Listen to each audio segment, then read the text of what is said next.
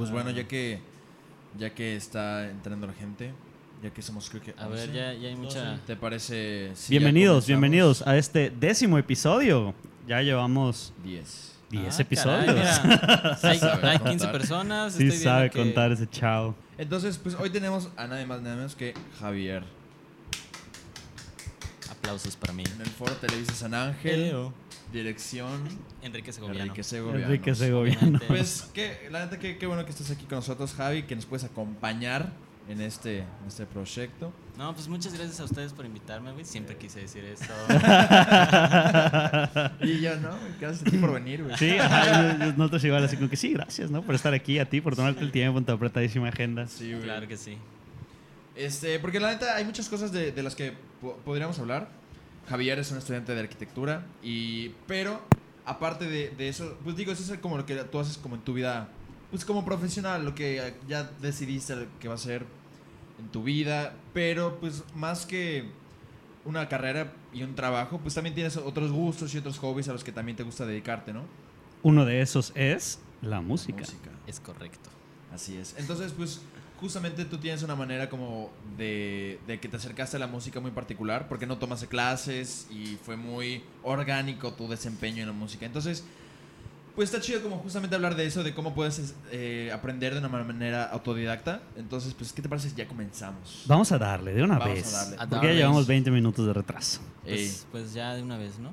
Pues bueno, creo que la primera pregunta que estaría chido es, ¿cuáles son? Bueno, ya mencionamos comparto, que es comparto. Gracias. Ya, ya mencionamos que es la música, lo que, a lo que te acercaste de esta manera, pero, pero no nada más la música de como tocar canciones o tocar un instrumento, o sea, Ujú. ¿a, qué, qué- qué- ¿a qué se refiere todo eso? Pues ajá, como tú dices. O sea, fue de que aprender a tocar, primero que nada. Ajá. Y hace como año y medio más o menos, me, o sea, quise tener la oportunidad de componer mi propia música y producirla y que suene bien y plasmar mis ideas de la mejor manera posible. Y pues eso, o sea, eso es una parte de lo que he aprendido así completamente yo solo. Bueno, sí, sí, completa- casi completamente solo. Básicamente con el, la magia del internet, ¿no? De la interweb. Sí, la- De la interweb. de la World Wide Sí, Web. claro, ¿no? de la World Wide Web. La Y este- WWW. Y Así es. las luchas. Y, y ya, eso es, eso es básicamente como que mi hobby, algo que me gusta muchísimo hacer. Y pues la música, como estábamos platicando hace un ratito que ustedes no vieron. Este, behind the scenes. em, siempre me ha gustado mucho ese tipo de cosas. O sea, la música en general, apreciarla. Y pues ahorita que tengo el tiempo y creo y considero que estoy en el momento adecuado en mi vida para hacer, pues, pues eso estoy haciendo, ¿no? Es parte de mi vida, no, no es nada más eso. ¿Qué estás haciendo? Completa, o sea, en cuanto a la música, coméntanos un poquito más a fondo sobre qué, o sea, a qué te refieres con eso es lo que estoy haciendo ahorita. Em, estoy produciendo mis propias canciones completamente originales. Uh. La neta, está, está muy chida si pueden checarlas. Luego les pasamos el link para que las puedan checar.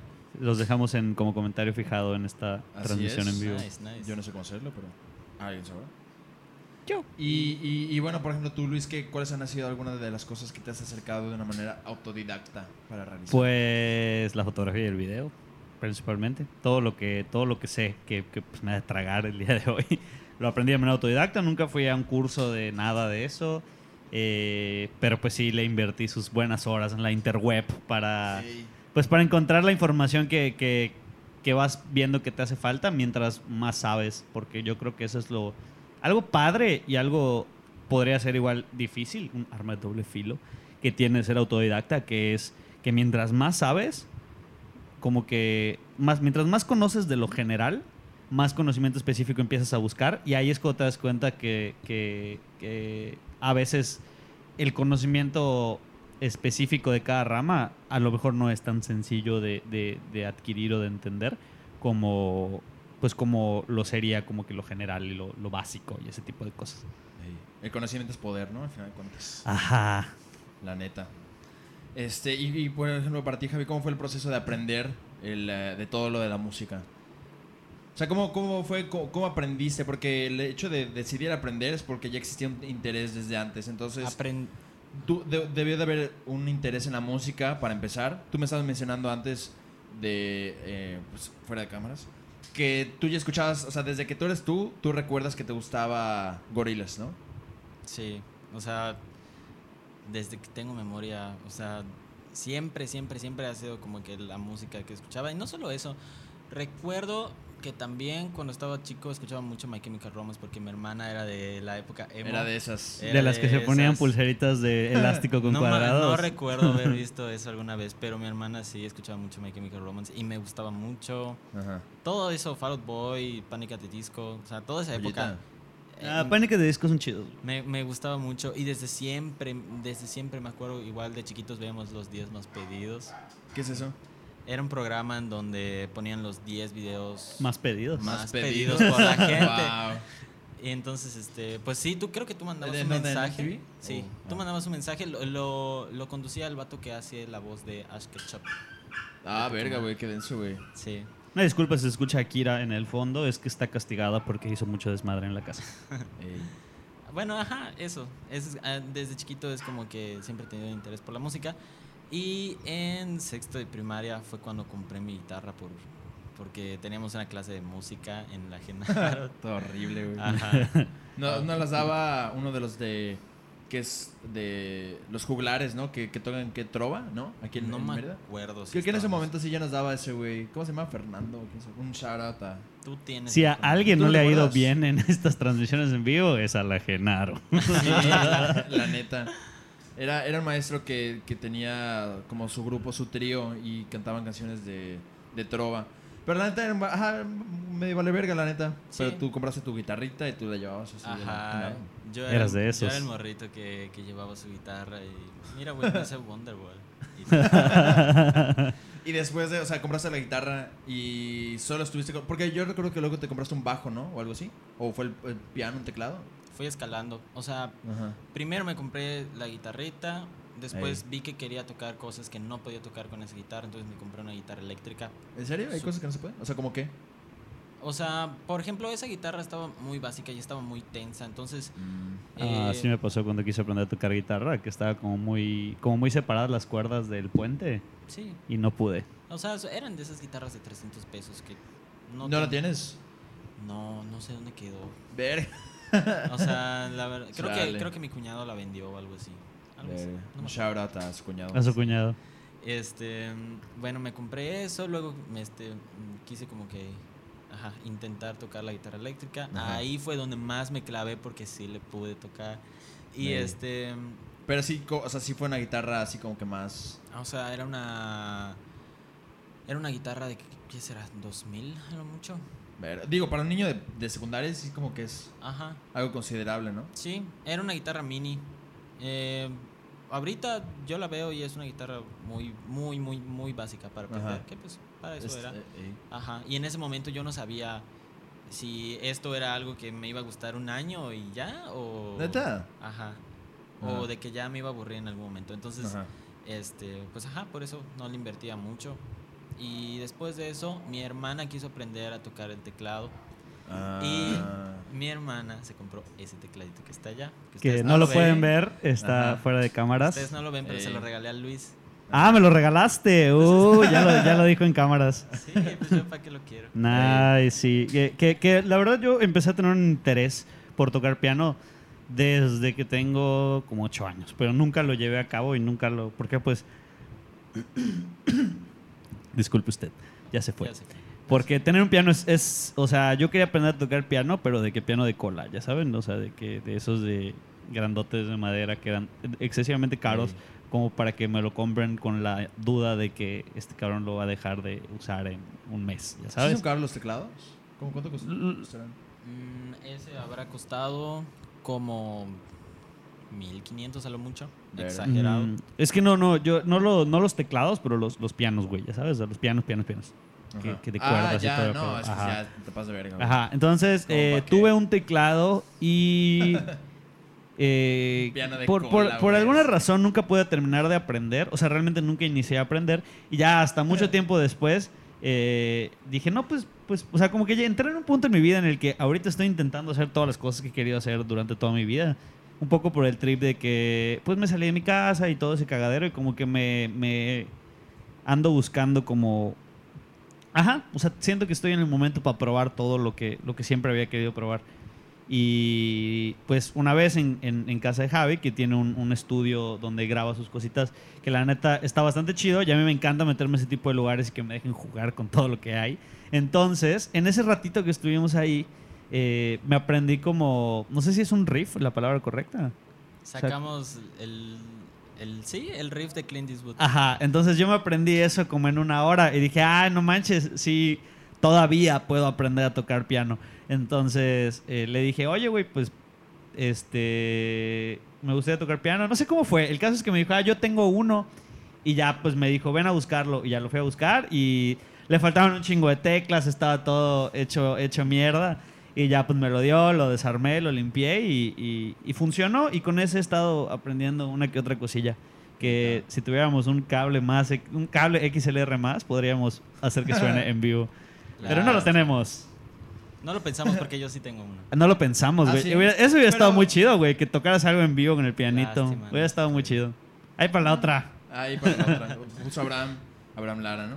O sea, yo, yo dejé mis clases de piano y mi mamá me odió porque me aferré a que me compraran un piano. A él sí le compraron un piano, güey. Ay. Privilegios. Muy ganado, privilegiado, Muy ¿no? Pero- privilegiado el Abraham. Pero. pues, I love you, Abraham, te yo- a, mí, a mí, ¿sabes qué es lo que me pasó? Yo quería, como con en quinto de primaria, quería aprender a tocar la guitarra.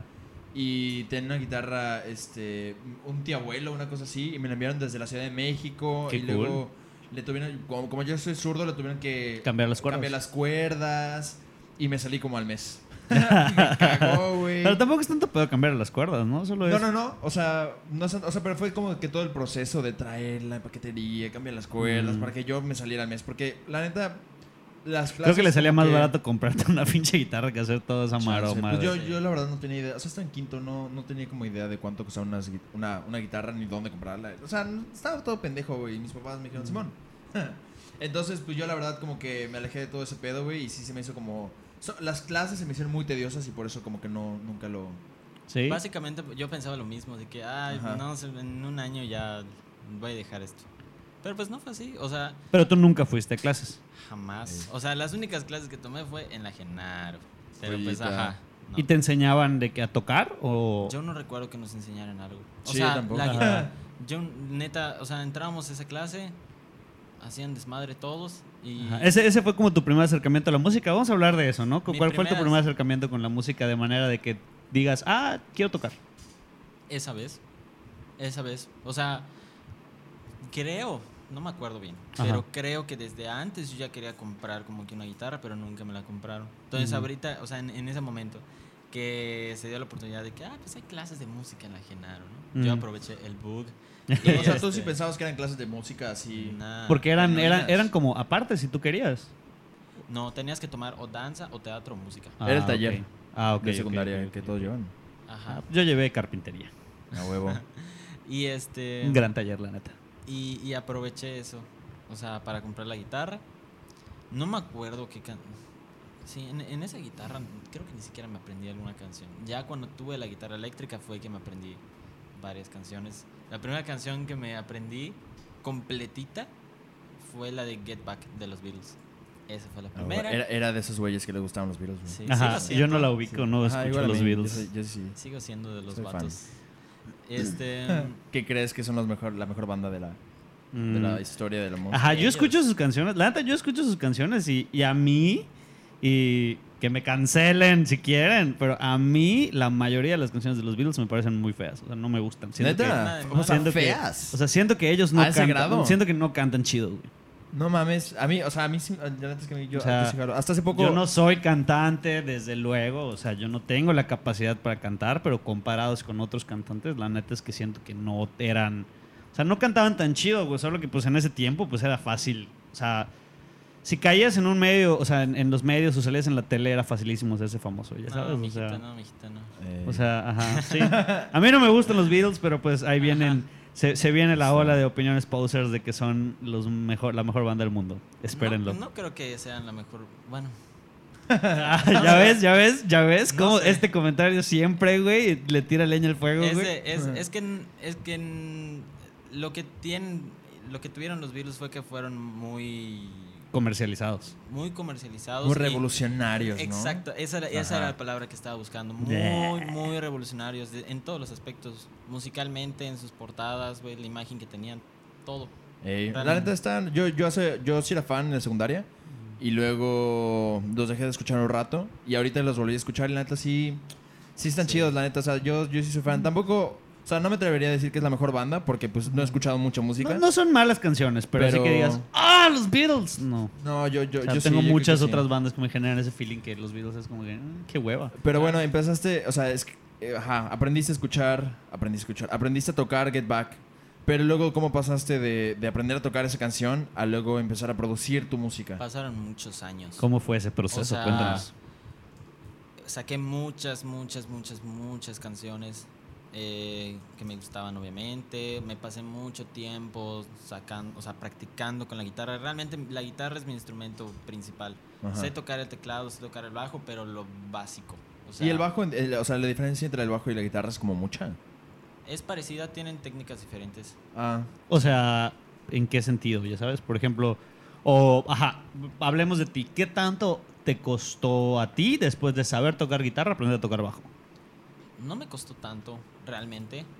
Y tampoco es que yo tenga una técnica así que me sepa muy bien cómo tocar el bajo exactamente, porque realmente lo agarraba, lo tocaba y así. ajá. Pero era porque, por ejemplo, porque quería sacar una canción igual. Sí, sí, sí, porque yo, o sea, fíjate, habían canciones que no tenían este guitarra eléctrica y decía, ok, todas las canciones, todas las canciones tienen bajo y quiero tocar esta canción, me voy a comprar un bajo para tocarla. Y así fue, básicamente, que yo recuerde. Qué que así denso. O sea, así fue tu proceso como de autodidacta hasta antes de producir tus canciones, de que ibas como que tratando de sacar una canción y decías, ah, pues ya sé tocar guitarra, pero esta canción no tiene guitarra. Entonces quiero tocar esta canción, me voy a comprar un bajo. Ah, pues en esta canción no tiene bajo ni guitarra, me voy a comprar un piano. O sea, como que así fue, ¿no? Como yendo Exacto. escalando, hasta que ya tenías todo y dijiste, Wow. Ajá, en ese momento ya tenía varios instrumentos, o sea, te digo, no, yo no soy pianista ni bajista ni nada de eso. Lo sé tocar, lo, lo puedo tocar, pero no es mi fuerte. La guitarra es mi instrumento principal. Ajá. Este mm, y ya, o sea, realmente fue igual por experimentación, o sea, para saber qué pedo. ya sabes. Porque aparte, o sea, no nada más era aprender los acordes, sino también era como meterte un poco a teoría musical, ¿no? en ese momento no. En ese momento O sea, En ese momento estamos hablando de secundaria, más o menos. secundaria, Secundaria, primero, prepa. segundo de prepa, sí, más o menos. Ah, porque también estabas en la selección de, de música de la Ah, prepa, ¿no? pero esa es otra historia. Pero también era una mierda, ¿no? O sea, Sí. como que no hacían nada y luego tocaban trova al final. Sí, Mm. o sea, yo me metí a la selección. yo me metí a la selección porque no quería ser paramilitar. Entonces, Ah. este. Bueno, ajá. Entonces, este. Es que para entrar a la, o sea, para hacer, para estudiar música en la prepa, solo estaba la selección, ya sabes, porque no tenían grupos. Yo, de Sí. hecho, yo al principio entré de que al- a la clase de guitarra, creo. Ah, de no, sí, sí música. tenían, sí. Y luego. Para canto era solo era, selección. eh, estuve en el primer semestre. Luego Ajá. en el segundo semestre que tenías que ser paramilitar dije, quiero. Y, este, y ya hablé con el, con el profe y creo que me hizo tocar alguna canción o algo así, no me acuerdo. Ajá. El caso es que me dijo, tú ven los sábados, no pasa nada. Y yo, huevo. ok, boomer. Y este, Y literal, era solo para gente que tocaba la guitarra. Había gente que tocaba instrumentos de viento, o sea, flautas y cosas Ya. así. Había- Igual habían violinistas, coristas. Qué chido. Sí, ajá, estaba muy padre. Y la neta, el, el maestro de la prepa luego con sus presentaciones finales armaba cosas muy chidas, güey. Ah, sí. Era Sí. bueno. Una vez que hicieron un tributo a Queen, creo, y estuvo muy ¿Neta? padre, güey. Sí, estuvo Qué muy denso. Se cool. armaba el concurso de bandas. Ah, el, con- el siempre. concurso de bandas que armaba Ah. era una verga, güey. Y él lo veía todo, güey. O Es sea, estaba muy chido. Yo siempre quise nunca conseguí. ¿Jamás una banda, participaste? güey. Sí. No, güey. Ah, Y es cierto. Que siempre estabas con Memo de, güey, sí, el siguiente año es el nuestro, ¿eh? No, Sí, sí, sí, sí. sí. Yo a Memo lo conocí en tercero. Ah, sí. Entonces. ¿Pero con quién? Ah, es que ese es el problema, ¿no? Ese era el problema. Ajá. Exacto. Es cierto. Exactamente. Y eso es, eso es algo que nunca he hecho. O sea, fíjate, con la única persona con la que he, he tocado es con Memo, ¿Neta? creo. ¿Considerarías armar una banda O sea, con Memo? en- la en vivo. primicia. ¿En vivo? ¿En vivo te refieres o tocado de que nada más no, de que yo voy a su casa y tocamos juntos. Ah. Nada más. Y así. yo, Melón. Eh, sí, de hecho ese era el No plan. es cierto. Ese era el plan. Armar una banda con Memo. No, no tanto. O sea, se lo decía a veces de que, oye, ¿Cómo se llamarían? no sé, güey. Pero, o sea, yo tenía, yo tenía el, el plan de, de sacar las canciones de- desde hace rato. Y yo le decía a Memo, eh, ayúdame. Pero al final nunca se concretó, no sé por qué. Es que también Memo es una persona muy ocupada. Memo, Sí. para quien no lo conozca, es una persona muy ocupada. fin. sí, es que está cabrón. Y sobre todo en ese tiempo donde como que... Pues no, como que había mucha intención y me imagino que en ese tiempo tampoco sabías a lo que te querías dedicar como profesionalmente. Ya- ¿O ya tenías idea de que querías ser arquitectura? Eso lo decidí, creo que hasta el final de segundo, creo. Es que está cabrón, porque como no sabes, pues no sabes a qué dedicarte y pues está... Eso creo que ya lo han platicado aquí varias veces, Ey. pero es muy Sí. difícil. O sea, de que en segundo de prepa, ¿qué, qué, Ajá. qué- qué es Eso- lo que te eso- importa en segundo de prepa? Nada. güey. Exactamente. Es una constante entre las personas que vienen aquí a este podcast, que no, su- no sabían qué hacer con su vida hasta Tercero casi casi prepa, salir de la prepa y muchos todavía no lo saben. Yo afortunadamente, bueno, esto ya como que es un comentario aparte que no tiene nada que ver, pero yo afortunadamente cuando entré, no, o sea, no me gustaba y, y en segundo, más o menos, y dije, ya si en tercero no me gusta, me salgo. Y afortunadamente... Si ya en quinto Ajá. ya no me gusta arquitectura, ya me si ya salgo. empieza mi tesis y nada, ya nada. no, ya No, no, no. nos Pero damos no de fue así. No, pues qué chido. Es que también como que arquitectura, bueno, por lo menos en la UADI como que sí empieza muy raro, así como que este, este, este semestre está de la verga, luego está mejor, luego está de la verga, y entonces como que te, no sé, te quitan las ganas, güey. Sí, sí, O sí, como no, que te como una subida y bajada de güey. El emociones. primer ¿no? semestre es muy pesado, o sea, puedes platicar con cualquiera, no sé si alguien de mi facultad no está bien. Hola. Pero... La Sí, varios, varios nos ven constantemente. Pero- horrible, güey. este- Se está cayendo a pedazos, güey. Es un edificio histórico, güey. Es que no sabes, güey. Pero, Pero sí, sí. El primer semestre es muy pesado. Está y, cabrón. Y, y bueno, ajá, ese es otro tema aparte. Y, y bueno, bueno, y entonces cómo fue ya que decidiste producir tu música y como meter, empaparte de estos programas de edición, que siento que es como lo más difícil, ¿no? Fue muy progresivo. Al principio, eh, desde secundaria, Ajá. yo igual sacaba canciones de gorilas, que las canciones de gorilas eh, son muy sencillas. Entonces, las sacaba. Tenía un programa que se llamaba Audacity. Ajá. Me imagino que lo conocen. que Es una súper- verga, sí, sí, es sí. Es súper básico. Y es gratis. Y Para es- editar audio, ajá. Sí. Ajá, es para editar audio. Y ahí te va, ahí te va la historia. Ey, Yo tenía unos audífonos como los que tienen ustedes. ey, eh, de pero, diadema. ajá, como, como los gamers que tienen su. Mm. su Sí, su el Luz micrófono. tiene, son, son de micrófono. Ajá, que le sale como un Ah, micrófono de lado. Este, ¿no? Exactamente. Yo tenía uno así, pero bien pitero. O sea, Como este. sí, muy como este. Ey. Y este. Bueno, yo tenía eso. Y utilizaba esos micrófonos. Y desde ese momento yo empecé como que a pensar en la calidad. Porque dije, no lo voy a grabar con, con el, con el Celular. Con el celular. Porque va a sonar pitero. Tengo un micrófono ahí. Entonces puede ser que me funcione. Y desde ese momento, esa fue como que mi primera inclinación a querer producirlo mejor. Ajá. Con eso, ese micrófono lo acercaba al amplificador de la guitarra y este lo grababa en mi celular, pero no me acuerdo por qué no lo podía pasar con el cable a la computadora. Creo que el. No sé, no podía. El caso es que lo tenía que subir a la nube y después descargar Qué la hueva. computadora. O sea, era un desmadre, Ajá. pero me gustaba mucho hacerlo. Ajá. Entonces, no, sí era molestia, pero me gustaba hacerlo. A huevo. Y este y ahí esas fueron como que las primeras, pero estaba todo desfasado, no tenía metrónomo ni nada de eso, entonces todo estaba mal, eh, pero pues estaba en secundaria, entonces aprendí como que, ah, mira, esto es grabar, esto va así y así, y después en, ¿qué será? Mucho más adelante, en, yo creo, tercer semestre, igual, más o menos como de, de la universidad, Ajá. ya empecé a, a conseguir más equipo. eh, creo que empecé a, a- a- a ver más información sobre cómo funciona la música. Ajá. Y eso mismo me inspiró a decir, bueno, lo voy a intentar. No está tan cara la primera inversión. Entonces, ¿por qué no?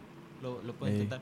Y así fue. com- me- primero me compré, eh, bueno, la tarjeta de video que era para conectar la guitarra a la computadora. ¿De video o de sonido? De, de sonido, perdón. Ajá. Y este... Que es como una tarjeta que, le, que ahí le, Mm. le conectas a los instrumentos y ya lo conectas por USB, ¿no? Es algo m- parecido a esto, pero más chiquito.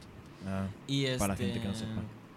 Y, y ya de ahí me fui comprando más y más cosas y mejorando. Es adictivo. ¿no? Como ya no es que te compras algo del equipo y ya dices, verga, Y, quiero otra cosa. ¿y Y, sabes ajá. por qué pasó mucho eso? Porque empecé a comprar las cosas en marzo del año. No, no, no empecé a comprar, pero ya estaba, ya estaba ya tenía Con el plan intenciones. Ajá. de comprarlo en marzo que empezó la pandemia y tenías Amazon aquí.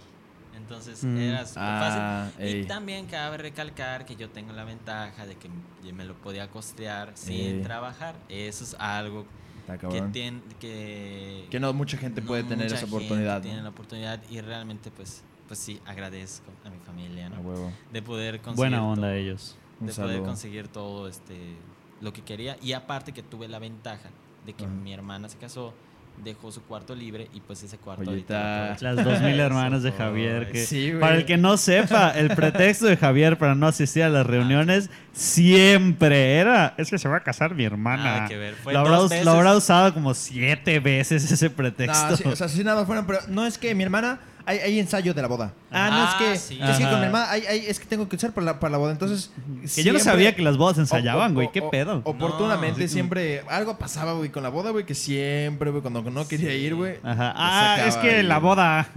Pero bueno. En algún momento seguramente lo apliqué bien. Sí, pero sí, algunas sí. veces sí, sí era neta de que no podía. Es que está cabrón, por ejemplo, comprar el equipo cuando quieres empezar algo. Yo recuerdo que cuando quería comprar mi cámara al principio, yo Ajá. dije, ver, ¿qué cámara compro? O sea, porque estás emocionado, porque sabes que es algo que quieres, pero luego dices, verga, ¿y ¿qué, ¿qué cámara? Y luego, pues obviamente quieres hacer, pues con el presupuesto que tienes, comprar lo mejor, ya sabes. Entonces dices, bueno, ¿y qué, de- ¿para qué me alcanza? ¿Para qué, ¿Para qué quiere? Ves como 20 mil videos de YouTube. Igual ahorita con, pues cuando compré todo esto, sí dije, verga, pues sí quiero algo que me funcione bien que, que me funcione chido, que, o sea, que, que sí lo sepa usar y no sea un pedo, güey. Pero ya cuando lo compras, güey, luego dices, ah, quiero comprar esto. Y luego quiero agregar esto. Sí. Y sí, está, está muy Sí. cabrón. Pero Pues a mí me pasa un poco diferente, porque por ejemplo, eh, yo cuando quiero comprar algo porque lo necesito, porque, ajá, porque ya, por ejemplo, ya empecé, ¿no? Por ejemplo, ya Ah. tengo mi cámara y ya sé cuándo necesito una mejor cámara, cuándo necesito mejores luces, cuándo necesito micrófonos, bla, bla, bla, bla. Ajá. Pero yo sí soy más de que, por ejemplo, eh, esto en una review dicen que funciona bien, Mm. pero es un pedo utilizarlo, ya sabes. A mí me vale verga. O sea, yo digo, quiero, quiero tener ese pedo yo, ya sabes. O sea, Ajá. ese, ese problema que es utilizarlo y aprender a usarlo, quiero sentirlo, quiero vivirlo Ajá. y, y ver si, si, o sea, cómo es. Cómo ya sabes. ¿no? Exactamente. Nunca me ha pasado que no logre aprender a utilizar algo, ya sabes. Y eso es lo que me ha hecho aprender más. Me- A diferencia de, de- Ajá, porque yo siento que si pensara así de que no, pues eh, lo mejor y lo más fácil. Mm. Como que siento que no aprendería nada porque hay muchas cosas que, que, que hay aparatos que ya lo hacen todo, ya sabes. Ajá. Entonces, sí, sí prefiero como irme por el que sea más complejo de usar porque siento que te lleva a aprender otras cosas. Y, y- y parte de, de- del ser autodidacta es que mientras más te metes, Más dudas te generan y más aprendes, ya sabes. Entonces, eso es como algo muy cool de ser autodidacta. Claro, y eso te da muchas ventajas también para tu trabajo porque tú vives de eso. Entonces, Ajá. ese también Eh, es un punto muy Sí, que es otro importante. tema que vamos a tocar más al ratito. De, o sea, pues la diferencia de. O sea, cuando es un hobby y es algo que te gusta y es algo que te encanta y lo estás aprendiendo de manera autodidacta, a cuando ya te empiezas a dedicar a eso como de manera profesional. Que no siempre vas a tener ganas de hacerlo, pero lo tienes que hacer. Entonces, igual es, es como que un tema bastante interesante que vamos a tocar en un momentito. Sí, exactamente. Pero, ajá, como que regresando al- a, lo que estábamos diciendo, pues es, Ajá. Ajá, es el, el- en el momento en el que tú empiezas a pensar de que, ok, ¿qué equipo me compro? Empiezas Ajá. a investigar y te metes a YouTube y ves mil cosas. Y así, realmente, así es como yo he aprendido todo. Todo, Ey, YouTube. todo, imagínate todo, imagínate todo. haber nacido, no sé, en los noventas y no haber tenido YouTube. Porque me imagino que la gente también, o sea, digo, me imagino con libros o, o no sé de qué manera, porque yo creo que la, la gente en ese momento también aprendía las cosas autodidactamente, pero ta- tal vez había menos cosas de aprender, no sé. Era mucho más complicado. Me imagino. Mucho. Claro, pero yo, yo siento que en algún punto de la vida, de la historia, todos, todas las disciplinas iniciaron siendo autodidactas, ya sabes. O sea, antes de que, por ejemplo, se popularizara la música y hubiera escuelas de música, pues la gente tenía que aprender música de manera autodidacta. ¿Cómo? Preguntándole a alguien que veía que sabe, o leyendo libros tal vez, o inclusive eh, a oído, ya sabes. Como Antes, que... Antes era muy obligatorio para aprender música ir a clases. Era o vas a clases o ya estuvo, no, no lo vas a aprender. Y que de hecho a la fecha todavía es, es muy recurrente eso, de que no, Sí. pues me voy a meter a clases. Y está bien porque hay, hay una parte muy teórica de la, de la música que sí yo creo y considero que sí se debe aprender por, por medio de estudios y no de que con videos de YouTube. Y, y es, ¿Tú crees? sí, porque hay, o sea, hay géneros muy fáciles. eh, ¿Cómo explicarlo? Eh, de la manera en la que están compuestos es algo muy sencillo. O al menos el mainstream. ¿Ya Ajá. ¿Sabes? Porque hay, o sea, lo que, lo que digo es muy general porque ah, es, un, es algo muy vasto. Pero hay otros géneros que son más complicados. Que pues ya sería obviamente pues la música clásica, jazz y cosas así. Que ya eso ya tiene muchísimo más teoría. Y es algo Claro. que, que oh, está bien. Necesitas el feeling. Pero también necesitas saber exactamente lo que estás haciendo. Y Ajá. para eso necesitas clases. Y también para otros géneros, o sea, para cualquier música en general, siempre es bueno ir a clases. O sea, yo no digo de que eh, no vayan a clases, apréndalo así. Ajá. No, sí es muy importante ir a clases. Y la verdad es que si yo pudiera regresar en el tiempo y pudiera ir a clases, tendrían que ser unas buenas clases, pero sí iría. Ajá. Que esa es otra cosa también, que no siempre hay buenas clases. O sea, por ejemplo, lo que Eh. estábamos hablando desde antes, de que en Ajá. la Genaro era, y en, en la Genaro y en la Prepa 2 la- las clases de música eran una puta burla. Ey. Pues es eso. Porque también luego es la gente que así como que, ah, yo ya sé tocar la guitarra, voy a dar clases. Y eso siento que también Mm. se ve en cualquier otro rubro de la vida, así como Claro. que, ah, yo ya sé hacer esto para mí, voy a dar clases. Mm. Porque es algo muy fácil, como muy cómodo, también como una manera de hacer dinero. Y como Ajá. para principiantes no creo que esté mal, pero ya cuando quieres es- dedicarte a algo más específico, pues ya se ve muy limitado. Y sobre todo aquí, eh, por ejemplo, en, en Mérida, que siento que sí le dan como la importancia a la música y a la trova, pero no ves o realmente no sé qué tan accesible sea para el público general.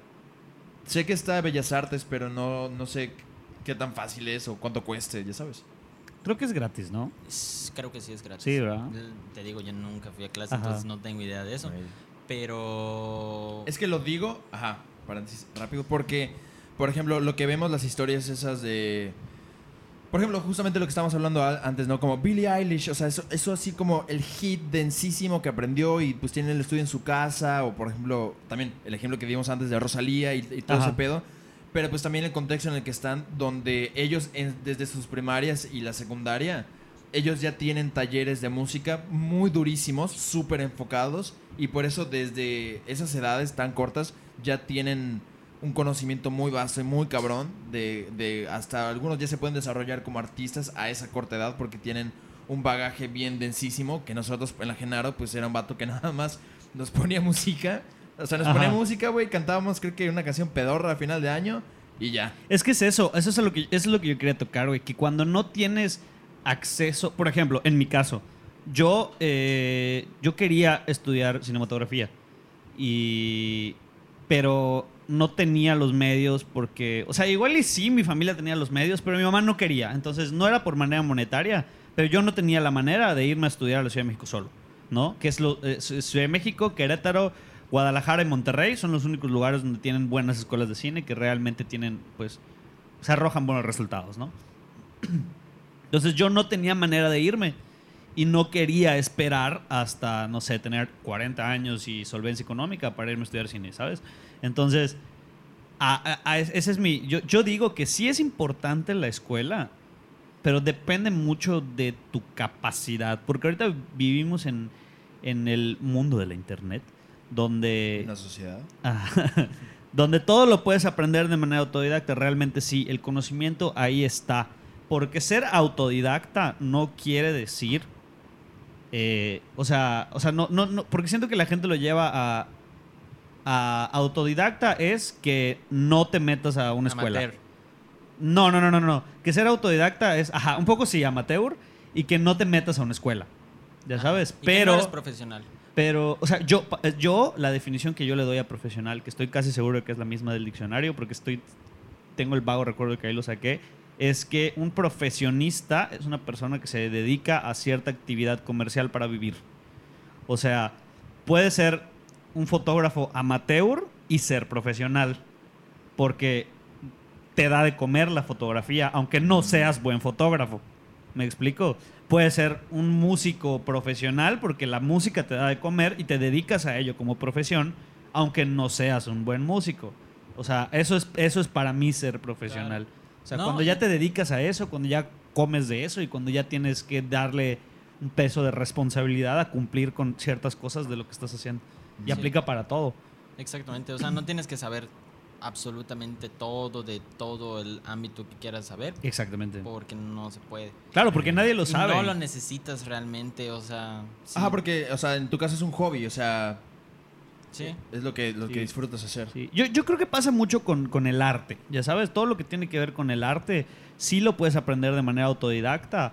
Eh, obviamente está padre tener la escuela, pero como siempre, el arte, desde mi punto de vista, el arte siempre es de lo que te hace sentir y no tanto de lo que, lo que utilizas para llegar a ese sentimiento, que sí es muy importante, pero a fin de cuentas, cualquier pieza de arte se va a juzgar por, por, por lo que transmite.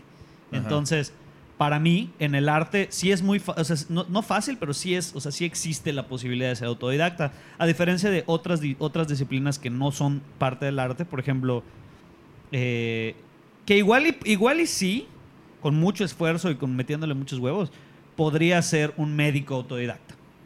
Pero si tú no le entregas a alguien un- una cédula profesional de que estudiaste en una institución reconocida, pues no se van a dejar atender por ti. ¿Me explico? Entonces ahí es cuando empiezan a cambiar. O sea, como que por, por eso sí, yo siento que hay algunas cosas que sí y hay algunas cosas que no. Pero al menos en el arte, yo siento que, que sí se puede ser autodidacta porque al menos a mí nunca me ha tocado que me pregunten, eh, oye, ¿y dónde estudiaste para que te dé este trabajo? O sea, porque siento que en el arte tu trabajo habla por ti. O sea, tú entregas una canción, tú entregas un beat, tú entregas una pintura, tú entregas una foto, un video X, y la gente va a juzgar si ni siquiera si es profesional, sino que si es competente o lo van a comparar con las cosas que ellos piensan que son profesionales. ¿Me explico? Y si tu trabajo está a esa altura, van a decir, ah, ok, eres bueno. No te van a preguntar dónde estudiaste, no te van a preguntar eh, si tienes títulos, si tienes cédula, o sea, jamás en, en cuanto a esa parte. Y entonces, pues volviendo a lo mismo, digo que sí, o sea, sí, sí se puede ser completamente autodidacta, pero la escuela, para las personas que no tienen la capacidad de aprender sobre la práctica, que no, no tienen ese, ese tipo de inteligencia que lo mencionó Camacho en el, en el anterior, ¿cuál era? Pero no, no, no me acuerdo en este momento. Ah. ¿empírica? No, no, no. O sea, empírica es cuando haces Sí. algo por la práctica. Pero, Ajá. pero eso no es un tipo de inteligencia. No, sí, dijo, o sea, porque estábamos hablando de tipos de inteligencia. Ella lo mencionó, de hecho, pero bueno, vayan al podcast anterior cuando termine este y, lo, a- y, y averiguan, complementan mi comentario de ahorita. Los que no tienen esa capacidad de aprender sobre la marcha, de agarrar las cosas y jugándolas y usándolas, aprender a hacerlas, Ajá. yo creo que sí es necesario, igual no ir a una escuela como tal, pero sí pagar un curso, tal vez, ¿no? O sea, un curso de, de internet, un curso más específico, un curso más enfocado, que es una forma de la que yo fui aprendiendo. O sea, yo nunca he ido a una escuela como tal que esté dada de alta como escuela de cine, pero sí he aprendido de, de, de varios cursitos o de varias personas que he conocido que trabajan en la industria. Y eso es muy importante, yo creo, cuando eres autodidacta, mientras más te metas a la industria y mientras más te acerques a personas que ya trabajan ahí, inclusive vas a aprender más que si estuvieras yendo a la escuela, porque tú ya entras al mundo laboral sin saber nada y tú te curtes y, te, y, y empiezas a agarrar experiencia sobre cosas que realmente te van a funcionar cuando tú quieras trabajar de eso. Entonces, esa es como mi recomendación para la parte de, de ser autodidacta, que sí se puede aprender, pero las personas que no tienen esa capacidad de, eh, de aprender sin una guía, que, que- que, pues sí existen, eh, a lo mejor y sí les hace falta ir a la escuela o un curso o, o- o que ya tengan un poco más eh, sistematizada, digamos, la información que tienen que, que- que aprender. O sea, esa es como que mi opinión acerca de eso. Sí, ¿Qué ya- opinas al respecto, Ya Javier? da- da- dado en el caso en el que ya quieras vivir de eso, ya sabes. Porque pues, ajá, tú hablaste mucho de tu experiencia. y, Ajá, pues, de la parte, ajá, de mi Ajá. experiencia en, la, en el ámbito y- profesional. Y, es, y es muy importante remarcarlo, ya sabes, porque pues tú, al- como estás viviendo de esto, pues ya todo, todo tu experiencia pues es base a, a querer lograr Ajá, claro. mejorar. Y, y en el contexto, en el contexto de, de- de Yucatán, Ey. Campeche y Ajá. Quintana Roo a veces. También, exactamente. Ajá, porque es muy diferente. Si te vas muy para arriba, al menos en lo que yo hago, todo es muy diferente. O sea, porque pues ahí sí tienen las oportunidades de estudiar. O sea, ahí sí existe. O aquí todavía está Sí. bebé la industria. Sí, fíjate que yo en- en- mencionaste algo de meterte a cursitos de internet y cosas así. Ajá. Fíjate que yo hasta eso ni siquiera lo considero completamente necesario. Todo está en YouTube. y, o sea, Sí, la sí, mayoría. sí, sí, sí, sí, pero lo que te digo de los, de los cursos de- en internet es que alguien, o sea, estás pagando, porque sí, es información que puedes obtener en internet y, y que la puedes obtener gratis, sí, es cierto, pero alguien ya se tomó el tiempo de organizarlo en un plan de estudios y eso es Ah, por, y por eso. eso es lo que pagas, Sí. ya sabes. Porque es cierto, es información que puedes encontrar en, en- en- en internet gratis. Pero es lo que mencionaba. Hay gente que necesita que le acomoden las cosas en un orden para que se las aprenda. Y hay gente que no. Ya Eso sabes. cierto. Hay- hay- y, por eso hacía como hincapié de que hay gente que necesita ir a la escuela y hay gente que, aunque no vaya a una escuela, hay otras formas de aprender si no tienes ese tipo de habilidad de aprender sobre la marcha. Depende de la persona. Ajá, exactamente. Ajá, exactamente. Sí. Porque también depende de justamente que, de qué es a lo que te vas a dedicar. O sea, como mencionaste lo de doctor, pero pues también, o sea, no puedes ser un doctor autodidacta porque ya hay todo literalmente añísimos, miles de años de, de desarrollo que pues no los puedes aprender así como que, que es un átomo y como, o sea, está muy cabrón. O sea, debes de ya literalmente aprender lo que ya se dijo hace un vergo de tiempo para poder seguir innovando, que es parte de- es que- de- del es proceso. que- o sea, si no vuelves a repetir lo mismo que, que ya está. Es que, ajá, yo siento que todos somos autodidactas. Pero la escuela, Ajá. para mí, para mí, que quede muy claro, Luis Angel. para mí, la escuela Ey. es un curso especializado muy caro. La universidad. O sea, No es- la universidad es- es- digo, en la UADI, digo, pues, O sea, es un curso especializado, es un curso especializado caro, ya sabes. Ah. Porque con lo que te cuesta aprender, este, eh, pues todo eso o lo que te cuesta una universidad de paga tal vez, ajá. pues podrías invertir ese dinero en, en- en aprender de manera específica por otros lados. Entonces, eso es la escuela, ya sabes, tú les pagas porque ellos ya saben o te venden que saben que, qué conocimientos necesitas para integrarte al campo laboral. Ey. Ya sabes. Entonces, pues. porque, porque eh, digo, este, la mayoría de los cursos son introductorios justamente, porque si no, así como aprende administración por tu cuenta, o sea, lo podrías lograr, ¿no? Pero ¿por dónde empiezas, güey? O- Exactamente. ¿Qué pedo? O sea, ya sabes. Exactamente, ese era Por mi eso punto. estaba diciendo Luis que necesitas que Ajá. alguien te organice la información. Ese era Y- precisamente mi Y punto. por ejemplo, Javi, ¿tú, ¿tú consideras que puedes obtener resultados iguales, similares a los que alguien puede obtener estudiando de una manera tradicional?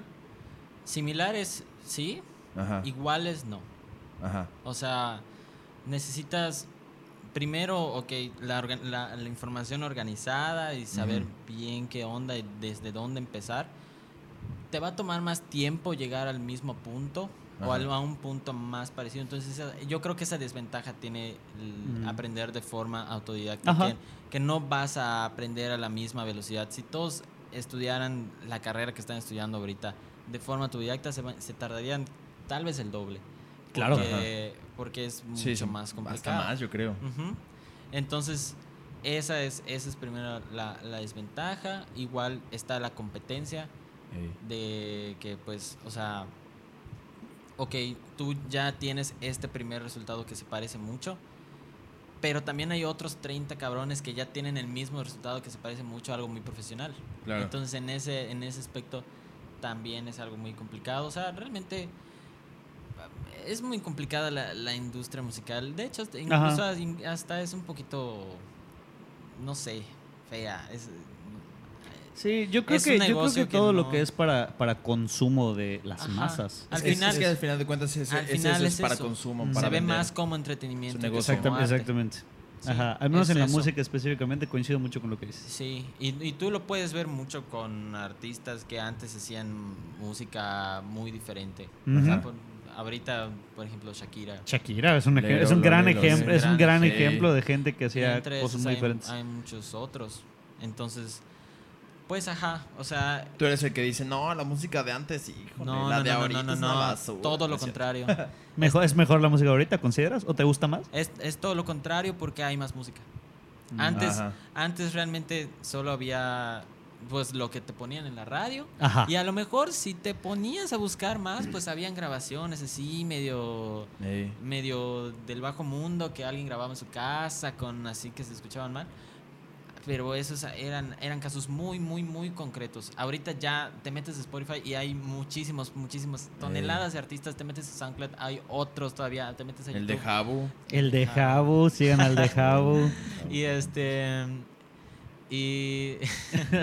Sí, es que te da, o sea, la verdad es que sí. Sí. tienes, sí tienes más oportunidad de escuchar más música y variada. O sea, realmente puedes escuchar música rusa, güey, brasileña. Y, y porque justamente. Como Pata yo, Pata. Como pata pata. Si alguna vez no las- pata pata es una canción sudafricana, 10 de 10. Porque parte de, por ejemplo, de, de- de lo que aprendes, lo puedes aprender de manera autodidacta o en una universidad, pero es. Qué es lo que estás aprendiendo. Porque realmente para crear debes de consumir primero. Porque si no Ajá. vas a repetir lo que es- ya es- estás escuchando en el mainstream. Y entonces es por eso es que todos hacen como que música mainstream, porque es lo único que, que escuchan. Entonces, si ahorita ya te empapas de música diferente o de contenido diferente, puedes hacer cosas diferentes y, Y, eso mejores. es muy importante. Ahorita vivimos en una época en donde primero ya tienes todo lo que te mencioné y aparte tienes algo muy importante que se llama algoritmo. Eh. Entonces, ese mismo algoritmo que está en Spotify y está en YouTube, que te muestra música así que dice, ah, pues esto te puede gustar, Ajá. eso te enseña más música y te abre más la mente al- a lo que puedes llegar a hacer y puedes encontrar un artista del Sí. otro lado del mundo que igual Pata, pata. hace, hace sus Pata, canciones pata. en su cuarto. Ey. Entonces, eso es... Sí, eso no es sabemos algo- dónde se grabó Pata Pata. eso es algo, Sí, y por, es algo muy chido. Y por ejemplo, ¿qué, qué canciones o, o te gustan las recomendaciones que te hace tu algoritmo, tanto en YouTube como A en Spotify? sí, a veces Mm. sí. O sea, tú sí eres de escuchar como lo que te recomiendan, así como, a ver, ¿qué pedo? ¿Sabes, sí. ¿Sabes qué está Ajá. muy chido? Las playlists de YouTube. Que No te ponen... escuchado. Sí, sí, yo, yo escucho música en YouTube porque te tira cosas que son parecidas, pero después de cierto tiempo te tira algo como que como que en algo se parece, pero tiene algo diferente. Sí. Y si te gustó esa y no la quitaste, como Ajá. que te las empieza a tirar para allá. Entonces, eso está cool, eso Sí, está chido. Hay un meme de, de una playlist que estás afuera de una farmacia. Ya. Güey, una güey, playlist- una este- playlist lo-fi para escuchar afuera de una farmacia. güey. Exacto, Ajá, hay ajá, muchos, hay, hay sí, muchos huevo. así de que música francesa para viajar en tu coche. Y así, hay una playlist de como 10, 20 artistas. Ey. Y en una de esas canciones te puede gustar. Ajá, que, duran dos o tres horas, Y güey. está muy sabes. chido y es otra manera de descubrir música y eso te abre todavía más el panorama para que si tú quieres crear algo ya tienes la mente muchísimo más abierta. Y esa es una, Sí. esa es una gran ventaja que, que tiene eso. O sea, lo- los tiempos en los que vivimos. Aparte de que, o sea, y eso entra también en parte de, de lo que... Se me fue el pedo. De, de, ajá, de- del acceso a la información Claro. que tenemos. Sí, porque ahorita tienes todo a la mano. Si, o sea, Ajá, realmente si tú quisieras buscar la letra, bueno, no la letra, la, la partitura, no sé, de los acordes más bien. De Ajá. una canción lo puedes buscar súper fácil, ya los tienes, en guitarra, en piano, en lo que sea, y ya lo tienes muy a la mano todo. Exactamente. Y de hecho, así es básicamente como te aprendes una canción. Entras a una página, te muestran los acordes y, y cuando selecciones el acorde, te aparece la posición de dedos Sí. que debes de tener. Sin preguntar por qué esa posición, qué significa o lo que sea. O sea, tú lo pones así y va a sonar como la canción. Sí. Y está chido. Entonces, eh, es una manera como que de que todo el mundo puede acceder a eso. Porque bueno, ahorita que, que lo mencionas, yo creo que todas las personas de algún cierto modo, como decía Luis, son autodidactas porque aprenden cosas. Por ejemplo, en YouTube yo he visto así como, no sé, yo, yo recuerdo, de hecho, cuando, cuando era niño, yo me aprendí a rasurar por YouTube, güey. Ajá, o sea, mi papá nunca me enseñó. Yo sí fui autodidacta completamente al Ajá, rasurarme. por, ey. eso, por eso me rasuro culero, amigos. No, no, no, pero Cuando como me que vean hay- en la calle. Pero pueden No aprender, aprend- pueden aprender como ciertas cosas que también son útiles a la vida fuera de este, La nada más como ajá, de la escuela o de tus hobbies, de tus mismos hobbies. O sea, por ejemplo, ajá, como yo dije, rasurarte, no sé, checar las, las- el aire de las llantas, el aceite, o sea, cosas que son elementales que dices, ah, qué cagado, ¿no? Y lo tienes todo muy a la mano. Y es muy bueno. O sea, Ajá. te saca de un apuro en cualquier momento. O sea, sí. cualquier Perfecto. cosa que no sepas hacer, este, la puedes buscar. Y Ey. siempre hay alguien que ha tenido el problema que tú tuviste. Justo. Entonces eso está muy chido. O sea, eso, es lo que está padre de- del internet que yo creo que abrió las puertas a, a las personas autodidactas, ya sabes. Porque si, por ejemplo, si ahorita está existiendo la industria de hacer música, eh, digamos, urbana o, o indie tal vez, o eh, la industria de hacer cortometrajes y de hacer videos aquí en Mérida, si está existiendo es por el internet. O sea, porque aquí no... Mm. Eh, al menos en la parte de video y fotografía, no hay ninguna escuela que, que- que te arroje O sea, o que te dé los conocimientos como para ser director de fotografía, director a lo mejor de video. O sea, fuera de, fuera de las escuelas carísimas que, que no, son, no están al alcance de todos. Entonces, si empezó a existir eso es por el internet y eso está muy chido, ya sabes, porque pues es como tú decías, abre las puertas a, a, muchas, a muchas cosas nuevas, ya sabes, porque pues quién sabe, a lo mejor eh, de aquí salen artistas nuevos que empiezan a pegar y, y- y- y, por ejemplo, si tu música no pega aquí en México, pues tienes la oportunidad de distribuirla en otros lados. Entonces eso está chido porque ya no necesitas la cantidad de dinero que necesitabas antes Sí. para hacer que tu música Sí. le dé la vuelta al mundo, ya sabes. ¿Te imaginas que luego cool. Javi se vuelve así famosísimo en Nueva Zelanda, güey? En, en- Solo en Nueva Zelanda, en güey. Sudáfrica, O en güey. Sudáfrica. y Entonces, verga, güey, qué pedo, güey. Pues puede pasar. Sí, güey, sin pedos, güey. Sí, o sea, y eso es algo muy chido. A mí me vuela la cabeza las posibilidades que, que pueden haber gracias a eso. Exactamente. Y por ejemplo, justamente en este tema, le, que, bueno, y es algo que ya estábamos hablando, o sea, que qué puede ser más importante, luego tener la idea de, de una canción o de cualquier forma artística para, para ese hecho, o tener el equipo como para, para llevarla a cabo, porque pues luego hay canciones que están muy bien producidas, pero pues la neta es una mierda. Y también está el otro aspecto en donde son canciones producidas horrible, donde se escucha todo horrible, pero son ideas muy buenas. Pues es que depende.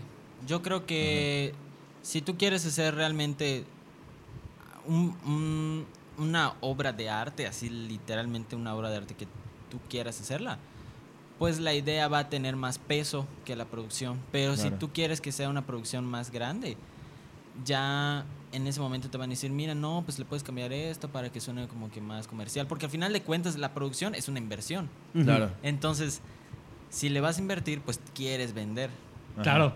Y precisamente por eso es como que a lo mejor tu idea tiene que cambiar, no siempre, no es una regla, pero a lo mejor tu idea tiene que cambiar para que esa inversión que se dio, pues valga la pena. Ajá. Entonces, este, yo creo que las dos cosas son importantes, tiene que haber un balance Ajá. y realmente al final la idea por más simple o más compleja que sea a lo mejor tiene un 60% y el, y el 40% es la producción porque sí hay canciones que pueden estar no tan bien producidas pero son muy buenas Ajá.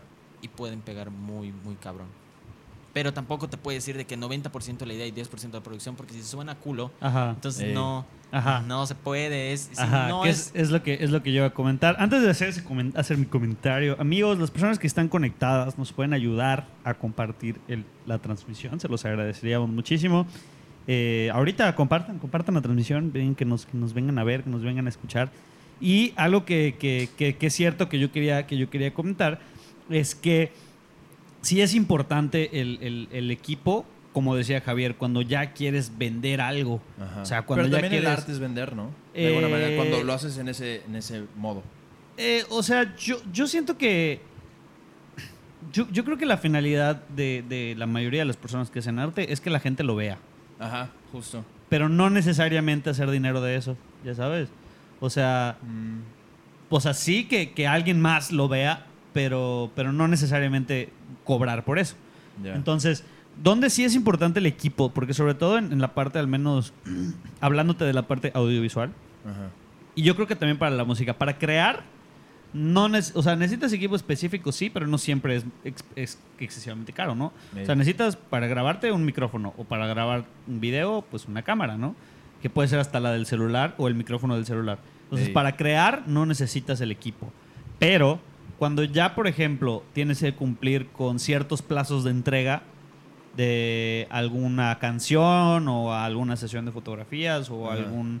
O sea, cuando ya tienes que cumplir plazos de entregas, pues a lo mejor si mi computadora no, no o sea, tarda un mes en exportar un video y yo necesito Ah, entregarlo en dos semanas, necesito invertir en una computadora que lo haga en dos semanas. Y me imagino que pasa lo mismo con la música. Si yo quiero que suene mejor porque quiero ser competente, necesito, no sé, comprarme un compresor para que cuando yo cante se escuche más padre, ¿no? O, o necesito comprarme una tarjeta de audio para que yo pueda conectar un mejor micrófono. Y así, y así, y así. Porque inclusive el equipo, eh, mucha gente puede llegar a pensar que el equipo es, es como, o sea, que, le, que, que es algo muy común, ¿no? O sea, que, ¿qué cámara necesito para empezar en la fotografía? Ajá. ¿Qué, foto, ¿Qué tipo de fotografía quieres hacer? Ya sabes, o sea, que quieres hacer fotografía de paisaje, pues es esta cámara y este lente. ¿Quieres hacer fotografía de retrato? Pues esta cámara y este lente. ¿Quieres hacer fotografía y video? No, pues estas cámaras no te sirven. Cómprate esta. Ya sabes. Entonces, la gente piensa que el equipo sirve para todo y no. Tienes que estar dentro de, o sea, meterte de lleno en, en- en lo que quieres hacer y te van a empezar a salir las necesidades de qué equipo necesitas. Por ejemplo, si tú eres una persona que lo hace todo solo, pues a lo mejor no te va a servir de nada comprarte, no sé, 80 micrófonos, Ajá. como te serviría comprarte uno muy, muy cabrón, ya sabes. Y pasa lo mismo con, con- con- con la parte de, de- de las cámaras, tal vez. O sea, si tú lo haces todo solo, no te conviene comprarte equipo que, que- que- que va a hacer que necesites llevar más gente. Te conviene comprar equipo que, que haga que tú puedas hacer las cosas solo más fácil. Ya Sí. sabes, o sea, ahí es donde yo creo que nace la necesidad del equipo.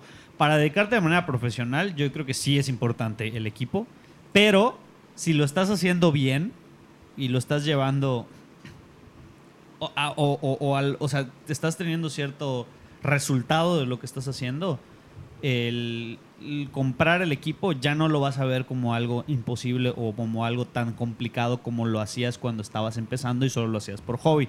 Ah. ¿Me explico? Porque como ya estás teniendo un ingreso de lo que, de lo que te gusta y de lo que estás haciendo, pues Bueno, es que ya te está yendo al grado donde es un, ya estás teniendo ingresos, o sea, Claro, porque es nada es- más como alguien que le gusta la fotografía y Sí, dice, porque "Güey, a eso, ¿cómo a- puedo porque iniciar, güey?" eso fue lo que eso fue lo que dije desde el principio. Cuando Ajá. ya te quieres dedicar de manera profesional, que dedicarte de manera profesional es que la mayor parte de tus ingresos vengan de esa actividad, ahí sí ya vas a necesitar hacer inversiones en equipo. Pero es eso, son inversiones, ya sabes que vas a que a las cuales ya las haces con cierta seguridad porque ya sabes que cuando las tengas van a tener un, un- resultado. Ah. Ya sabes, ahí es cuando sí es importante el equipo. Y de manera profesional sí es importante el equipo. Porque para crear de manera así como que no más porque quiero, porque me gusta, pues no, no necesariamente, ya sabes. Mm. Eso era lo que, lo que quería decir. Huevo. Sí, yo, o- yo, yo opino lo mismo. O sea, tienes. Depende de la inversión y de lo que puedas también costearte. Ya sabes, Claro. y de tus capacidades. Pero sí, yo, yo estoy muy de acuerdo con eso. Cierto. Porque aparte, o sea, yo, yo sí creo que, ajá, igual cuando ya te quieres dedicarte a algo profesional, pues sí es importante el equipo y todo eso. Pero también yo creo que la idea sí es como una fo- forma parte elemental de, de, de cualquier cosa que vayas a crear, porque la idea puede ser lo que vaya a cambiar el, el- el curso de lo que vas a hacer.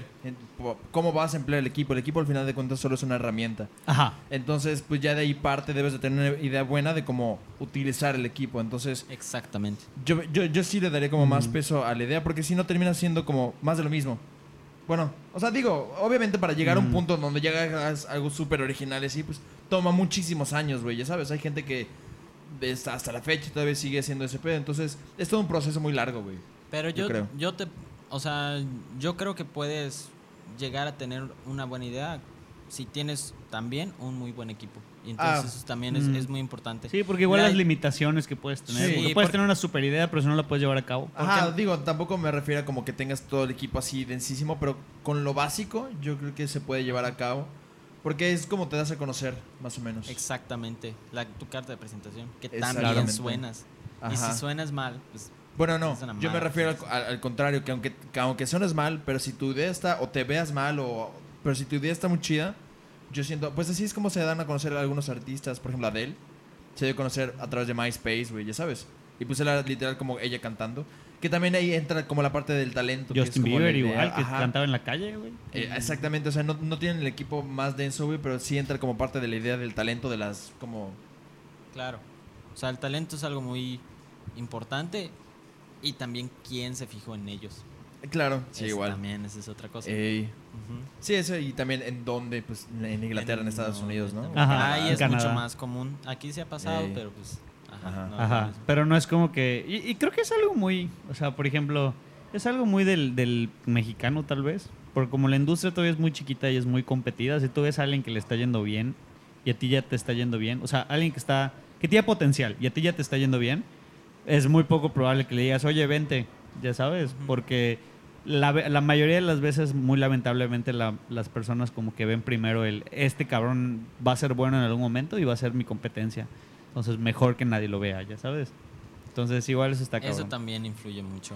Es un, es un buen punto. Y, y bueno, ¿tú consideras que todos pudieran trabajar de esa manera? Ser todos, un poco que todos pueden autodidactas. ser autodidactas. Ajá. Ahorita sí. O sea, dependiendo también, como le estábamos diciendo Sí, antes, claro, o sea. de qué quieres. O sea, no creo que todo lo puedas aprender autodidacta, au- autodidácticamente. Como un hobby. Pero como un hobby, sí. Ajá. Sí, completamente. En estos tiempos es muy fácil. ¿Tú, Luis? O sea, dependiendo también de las circunstancias, claro. Y- Yo pienso que como hobby, eh, precisamente tocando ese punto de, de las circunstancias y los privilegios, hay quienes no pueden, porque pues por ejemplo, pues para ser autodidacta en piano necesitas el piano más pitero, güey, pero si no te alcanza, pues pues Ajá, pues no claro. puedes. Suponiendo que a todos nos alcanza, yo creo que sí se puede ser autodidacta en algunas cosas. O sea, no, que, que Como todo- hobby, o como sea, hobby. Como hobby, eh, ajá, no, no, no creo que todos puedan.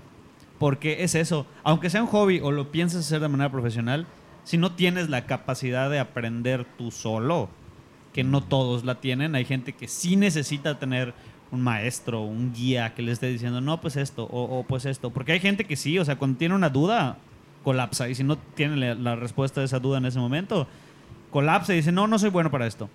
Ya sabes, Ajá. hay gente que piensa así y que así trabaja su cabeza. Entonces, ellos, pues a lo mejor la tienen un poco más complicada, ya sabes.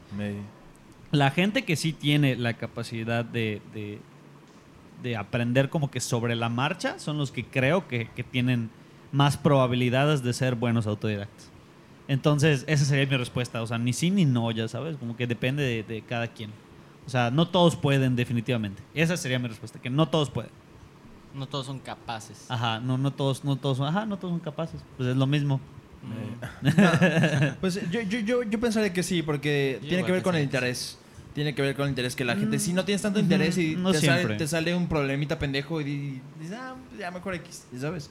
O sea, porque al final de cuentas, todo lo que quieres aprender, así como yo quise aprender a rasurarme porque me veía de la verga, pues me tuve que rasurar, ya sabes, no era como que tuviera opción. Porque al final de cuentas todo lo aprendes empíricamente, ya sabes, algunas cosas, claro, no todo. O sea, por ejemplo, sabes que no, no vas a meter un tenedor, güey, a, a la corriente de luz, güey, porque pues, Exactamente. bueno, esto no es empírico porque pues nunca te electrocutaste. O sea, ah, sabes que no se debe hacer, pero por ejemplo no... Por, por plena lógica, ¿no? Ah, Exactamente, pero hay, hay cosas que sí aprendes este, empíricamente y creo que eso es como el ser autodidacta porque la cagaste y pues ya sabes cómo no cagarla después. Entonces, al final de cuentas, yo creo que es va, va mucho a la Muy- mano del, muy- del es mucho interés de las ensayo personas. y error. Ajá, también. ciertas cosas. Y si no tienes el interés, pues obviamente, ajá, como dijiste, te puede salir cualquier duda pendeja y como, ah, pues ya mejor así aquí lo dejo. Pero si tú todavía tienes esa espinita de no sabes que yo todavía quiero aprender, pues sí vas a como continuar chingándole. Claro, es que, es que tú, lo, tú, lo, tú mencionaste que sea como hobby, güey. Y, Ajá, mucha, como y hobby, mucha güey. gente piensa que un hobby es algo que les divierte, les gusta para pasar el rato. Entonces, en el momento en el que se encuentran algo que ya requiere un poco más de su atención y que requiere un poco más de, de, de echarle cabeza para resolver esa duda, a lo mejor ya no es tan placentero para ellos y dejan de verlo como hobby y dicen, ay, qué hueva. Ya sabes. Porque se supone que un Mm. hobby es algo que, que haces porque te relaja, porque te gusta pasar el rato, porque te desestresa.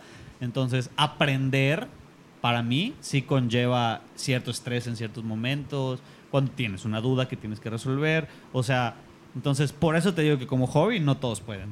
Mm, Pero no, la, la que ventaja sí. que tienes es que la duda es lo que estaba mencionando antes. Alguien más en internet ya tuvo la duda que tuviste. Ajá. Sí, claro. güey, pero de todas maneras, o sea, te digo, no todos se toman el tiempo, aunque les interese, es un hobby, güey, ya sabes. Entonces, cuando, cuando empieza a requerir más de su, de su capacidad mental que el hecho de solo hacerlo porque se relajan, ahí es cuando hay un problema, ya sabes. O sea, ahí es cuando digo, ya no todos lo, lo, lo- lo van a querer aprender.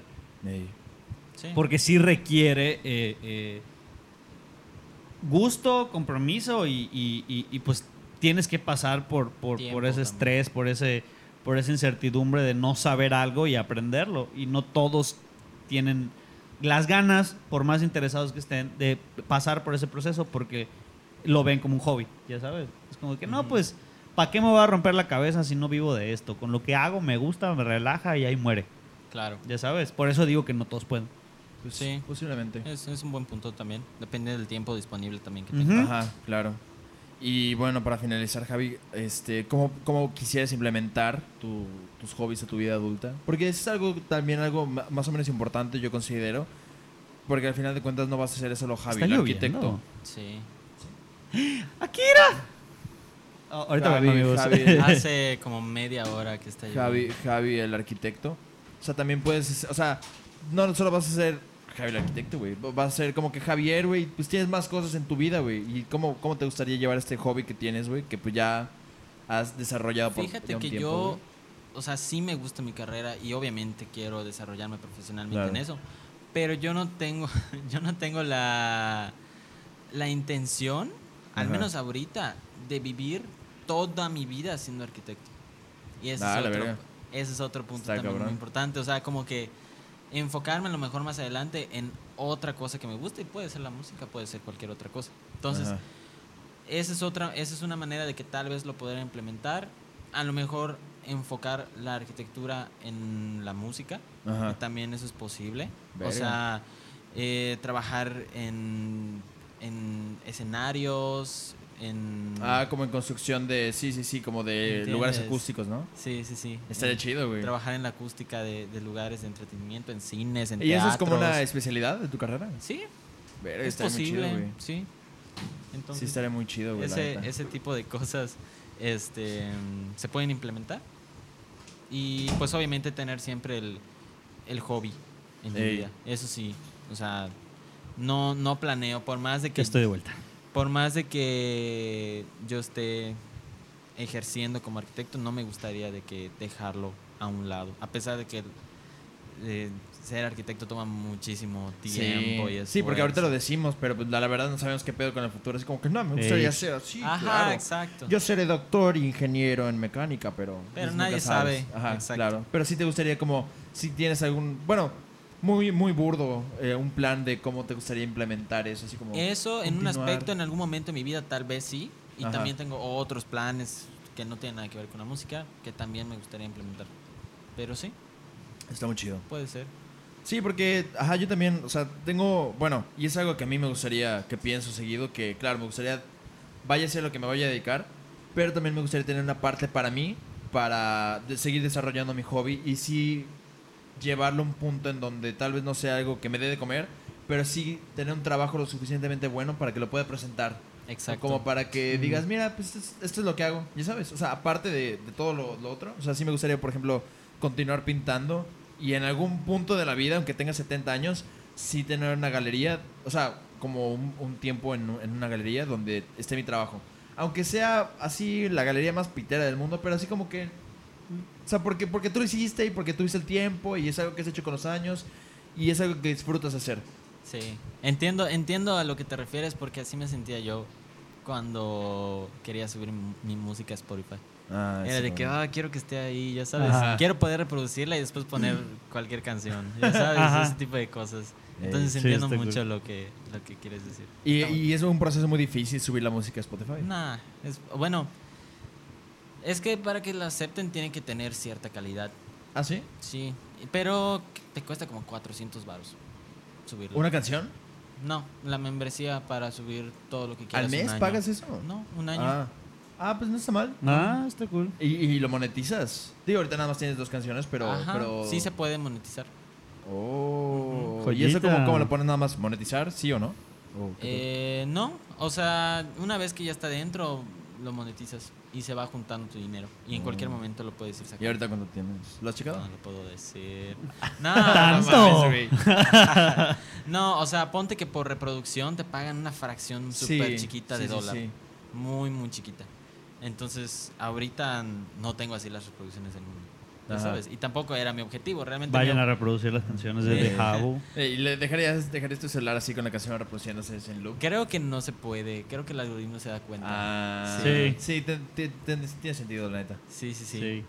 Entonces, ajá, se puede. Es que chido, güey. Se puede. Y hay mucha gente que no llega a ser famosa, pero tiene de que una canción que la metieron en una playlist y en esa playlist le- ya le dieron like 100 mil personas. Ajá. Entonces la escuchan como mil veces al día y esas mil reproducciones son se vuelven 30 mil al mes. Y entonces la de ahí ya pueden sacar unos cuantos dólares y, y eso con una canción. Luego si tienes 10 canciones y tienes lo- la misma o la, la cantidad parecida de, de reproducciones, es tu tirada. son muchísimas reproducciones. Sí, es el, es nuevo negocio. Hay gente que así hace Y- dinero y en, puedes Spotify, vivir-. Y puedes vivir completamente de eso. Sí. Porque ¿Qué denso? No sabía. Sí, por ejemplo, hay gente que ahorita te dice, ah, eres artista. Pues mira, yo tengo una playlist en Spotify Ah, sí, no sabía. que, que tiene tantas reproducciones al mes, dame una lana y te meto en mi playlist. Sí, sí. Esa es, esa es la tirada que Es hacen el todos nuevo los negocio. artistas. No, no sabía. Esa es la tirada que hacen todos que, los que- artistas. que tiene un nombre, hacer negocios dentro de, de- dentro de negocios Ajá. que no son tuyos. Tiene un nombre, pero no me acuerdo. Caciqueo. El caciqueo. Más que nada. No, y, este, y está chido. Más que nada. Y está, y está chido porque hasta el mismo Spotify te ayuda en eso. O sea, tú ¿Qué puedes. ¿A caciquear? A caciquear. No, no, no, no. Caciquéame, vato. No O pedo, sea, mijo. Tú date, tú date. Tú subes la canción y antes de que se publique, puedes de que mandarla a los editores de Spotify para que la suban, a- para Ajá. que la metan a una de sus playlists oficiales. Ah. Pero dependiendo del editor. Si al editor le gustó tu rola y Sí, claro. la que está chida, la pone. Y así es como, se puede ganar muchas reproducciones. Sí. Pues no está mal, güey, la neta. Ajá, es es, un- buen negocio, es un buen realmente. Al, que, al que se le No sabía, ocurrió No sabía. es muy Y es de- inteligente. ajá. Y eso es, eso es realmente en Spotify. Porque las otras sí puedes ganar, pero en Spotify es donde está la Sí, mayor porque por ejemplo yo tengo Apple, ajá, pues tenemos Apple Music Sí. y no tienes tanta interacción con otras personas Ajá. realmente. Ajá. Que se supone que la plataforma está hecha para eso, pero pues no. Ajá. O sea, o sea, No jala tanto. Y, y- y yo creo que Spotify lo que tiene es que está muy vinculado. O sea, está, o sea, está en todos lados. Ajá. Ya sabes, por ejemplo, Alexa y Google Home usan Spotify, no, escu- no usan Apple Music. Sí, puedes Este, poner sí, sí, pero por default usan Spotify. Ah.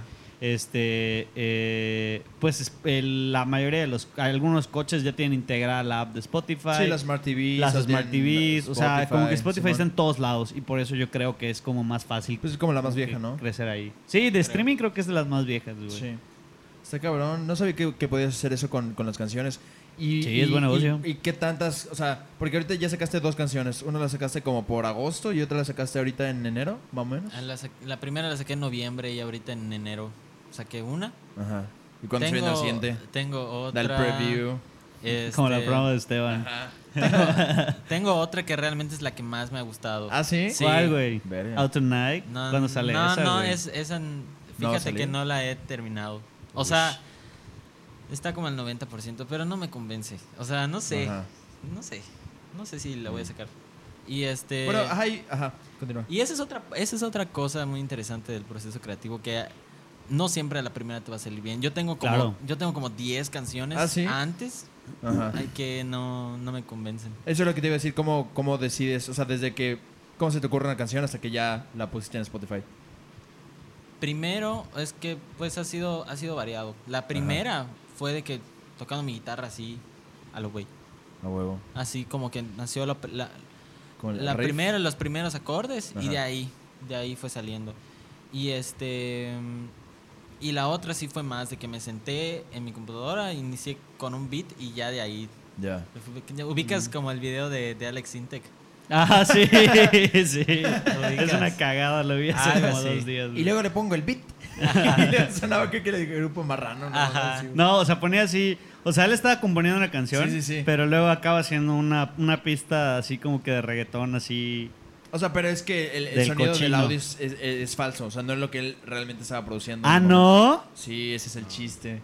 Oh my god. Sí, porque, o sea, Yo pensé una- que él lo hizo de chiste, güey. no, No, no, no, la pusieron encima, güey. Sí, sí, sí. Estaba produciendo una canción de él. Ajá. Ah. Porque decir, le pongo el piano y le pongo mis vocales y luego era algo totalmente Sí, diferente. y le pusieron reggaetón porque Alex Intec criticó el reggaetón. Ah. Entonces, ahora ese- todo esa tiene es más la sentido. gracia. Nada, está más cagado el video del reggaetón. Pero, pero ajá, entonces estuviste a lo, a lo pendejo y luego con la otra estabas con acordes así a lo pendejo Ajá. también. Es que mucha, es mucha experimentación. Ajá. Y luego que como que te gusta y luego ya la, la Le voy dando forma. trabajando. Sí. Y así. O ¿Y cómo sabes cuándo parar? Así como que es me costó cabrón. mucho, me costó igual, mucho, ajá. mucho, mucho saber cuándo parar, cuándo ya está bien. Y, y así, o sea, le fui metiendo muchos elementos que me eran muy familiares de canciones y por eso era muy importante mencionar que tienes que escuchar mucha música Sí. antes y para y saber la estructura que tiene y más o menos, o sea, Yo realmente escucho mi primera canción y tiene muchas cosas de Pink Floyd, tiene muchas cosas de Gorillaz, tiene muchas cosas de Tame. Impala. O sea, como que una mezcla. Y, y, y- y no es que sea un plagio, una copia. Claro. Realmente es. Interpretación. Ajá, es como sale la, la, la originalidad. Así es. Tomando ciertas características de cosas que te llamaron la atención, lo vas uniendo y, le- y esa es tu. Siento yo que esa es como la importancia de la gente que, que crea cosas, que consuman cosas así como chidas, porque para producir cosas chidas pues debes, es como parte del- del- del- del proceso. También, y a mí me pasa mucho, por ejemplo, cuando, cuando no sé, pinto o quiero hacer algo. Como que el, el saber cuándo parar. Así como que mm, le puedo agregar algo más, pero le debería de agregar algo más o lo dejo así. Sí y como que luego no, nunca terminas satisfecho con lo que lo, con lo que haces. O dices, ya, o luego lo vuelves a ver y dices, no, fue una mamada. Eh, O sea, es- es- está cabrón crear. Sí, eso es mucho del, del arte también. Ajá, está muy cabrón. Pero pues, ajá, ¿y hasta cuándo, cuántas canciones piensas sacar? ¿Hasta cuándo? Hasta, Cuando o sea, mucho. No lo sé. Realmente poco no tengo de qué un límite, no tengo planes, es realmente cuando yo quiera. A huevo. Y así- Está muy chido, güey. Y eso es Ajá, lo chido. eso es lo cool, sí. Eso es lo cool, realmente. De- o La sea, neta, porque sí. qué hueva tener que. La presión de que. o sea, Sí. ya lo tengo que sacar de una Muy vez. ruidosa esta transmisión, ¿no? Así Muchos es, ruidos el sí. día de hoy. ¿Cuál sería tu conclusión acerca del el autodidactismo y la música? Yo creo que ahorita es la mejor manera, la, la, la- en la mejor época para ser autodidacta. Nacimos y tenemos la oportunidad de vivir en esta época en la que tenemos el internet. Y eso nos abre muchísimas facilidades para, para aprenderlo y para llegar a todo el mundo. Que es lo que estábamos mencionando Pablo. también. Pues sí, yo creo que también este, la gente tiene todas las facilidades de hacerlo y luego a, a veces falta el interés. Mm. Porque a veces sí tienes las ganas de hacerlo, pero falta muchas veces el interés. Entonces, pues si alguien tiene como alguna espinita por completar algo, creo que lo puede completar y lo puede hacer con tutoriales de YouTube y puede ponerse ponerse verga y, y tomar y hacer algo más de, de su vida, tener una, una, una habilidad extra que luego es pues súper satisfactorio a llevar a cabo. Sí, y hay mucha gente que dice, ay, es que a mí me gusta mucho, o sea, me gusta mucho el arte, la pintura, pero pues a mí no me sale. O sea, Ajá, yo no soy para... Ajá, dices, lo "No, puedes pues, no". intentar y Ajá. ahorita te digo, estamos en la mejor época para, para intentarlo. Así Entonces, Eso está chido. Pues mi conclusión sería que, ajá, básicamente se va por ahí, o sea, que lo intenten, eh, que hay muchas cosas que a veces creemos que no podemos aprender, pero simplemente es por eso, porque no las hemos intentado. Y hay muchas, muchas, muchas cosas, o sea, yo, yo, yo me iría más porque el ser autodidacta no, o sea, como, como llevarlo a enséñate cosas, ya sabes. O sea, no necesariamente tiene que ser música o fotografía o cosas muy complejas, sino de que date la oportunidad de aprender a hacer cosas, porque vas a darte cuenta que hay un mundo de cosas, una, can- una cantidad ex- eh, excesiva de cosas que no son tan complicadas como pensabas, solo tienes que tomar la iniciativa de intentarlas y empezar a hacerlas.